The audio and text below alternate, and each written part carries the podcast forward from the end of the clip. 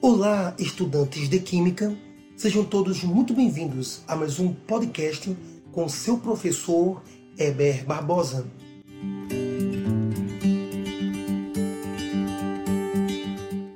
Desta vez, o nosso tema é Modelo Atômico de Bohr.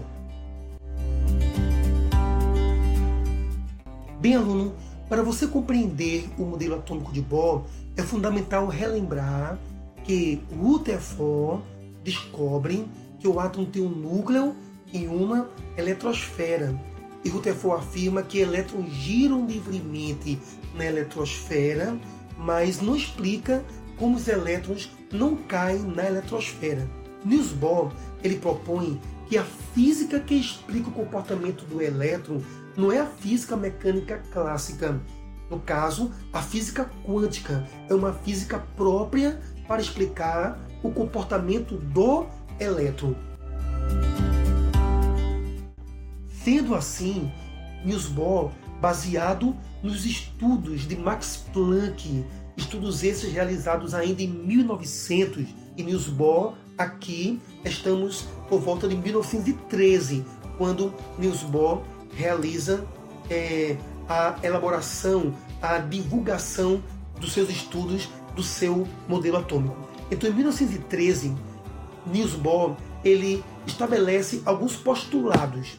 Ele afirma inicialmente que a eletrosfera do átomo ela é organizada em diversos níveis de energia, ou seja, a eletrosfera ela tem camadas de elétrons e essas camadas têm energias diferentes. No caso, as camadas hoje são reconhecidas como K, L, M, N, O, P, Q. No caso, sete camadas, mas nós temos a camada R, a oitava camada.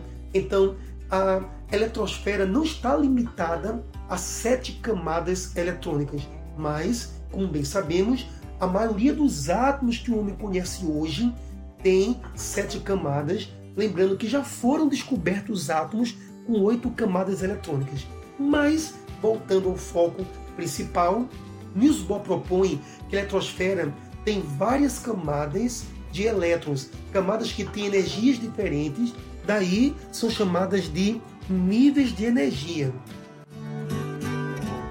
Segundo Niels Bohr, quando o elétron gira dentro de uma mesma camada, isso não gera absorção de energia ou liberação de energia.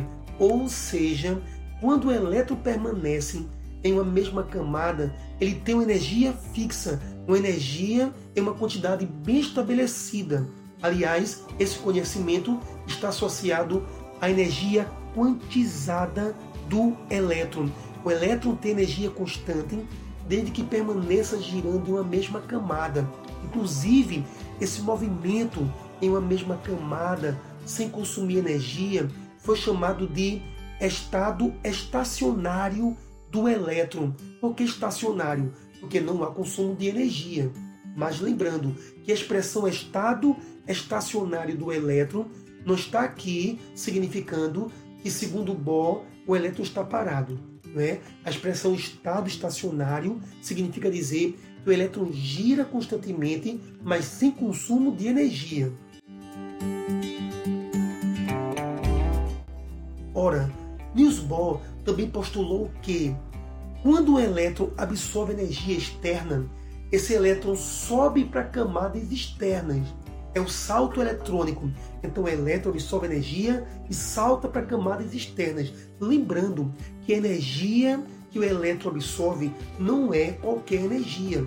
Ele tem que receber uma energia exata que permita saltar para uma camada específica.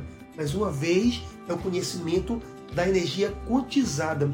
O elétron não vai receber nem liberar quaisquer valores de energia, mas o elétron absorve uma energia específica, energia quantizada, e salta para camadas externas. Em seguida, postula Niels Bohr que esse elétron que saltou para camadas externas, mais distantes do núcleo, esse elétron pode retornar para as camadas internas. Só que esse retorno exige a liberação de energia.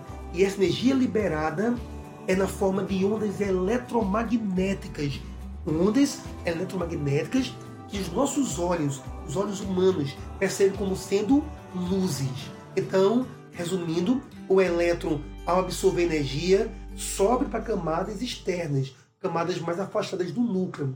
E o elétron, quando retorna para camadas internas, emite energia na forma de ondas eletromagnéticas que nossos olhos interpretam como sendo luzes. Essas luzes podem ter cores diferentes de acordo com o tipo de salto eletrônico e de acordo com a energia que foi emitida.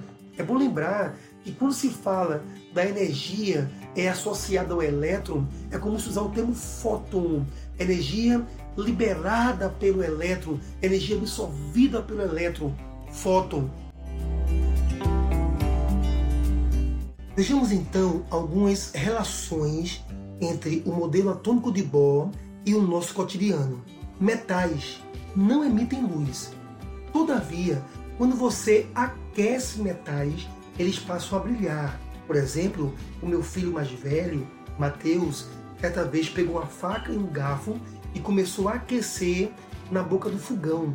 E de repente, a faca e o garfo estavam brilhando, aquela cor laranja avermelhada. Logicamente, eu reclamei com ele, a brincadeira era perigosa, mas ali foi possível perceber os postulados de Bohr. Por que o metal ficou incandescente, começou a emitir luz? Porque quando meu filho Mateus colocou o garfo e a faca na chama da boca do fogão, os elétrons dos metais absorveram energia, saltaram para camadas externas e quando retornaram para as camadas internas, emitiram energia na forma de ondas eletromagnéticas, de forma que eu e Mateus enxergamos a emissão de luzes pelo metal aquecido. Um outro exemplo são aquelas decorações de quartos infantis. Eu não sei se você, quando era ainda muito criança, teve aquelas estrelinhas, lua, aqueles adereços enfeitando o seu quarto, de forma que ao apagar a lâmpada do quarto, você percebia o brilho naqueles adereços de decoração. Aquele objeto, aquele brinquedo estava brilhando durante a noite com a luz apagada, porque durante o dia os elétrons estavam absorvendo energia e subindo camadas. Ao apagar a lâmpada à noite, então os elétrons eles cessaram a absorção de energia e começaram a descer para camadas internas, emitindo luzes, luzes estas que tanto afagam o descanso, o repouso, o sono de nossas crianças. Um outro exemplo muito comum da presença dos postulados de Bohr em nosso cotidiano são os fogos de artifício que tanto ilustram o nosso Réveillon. Réveillon, aqueles fogos quando explodem, emitem luzes de cores diversas. Isso acontece porque aqueles fogos de artifício têm sais de diversos metais e metais diferentes quando são aquecidos fazem com que esses elétrons sofram saltos eletrônicos diferentes. Então as ondas emitidas são diferentes. A energia das ondas emitidas por metais diferentes são energias diferenciadas que fazem com que nós venhamos a perceber luzes de cores diferentes. Então observe, aluno, o quanto os postulados de Bohr estão presentes em nosso cotidiano.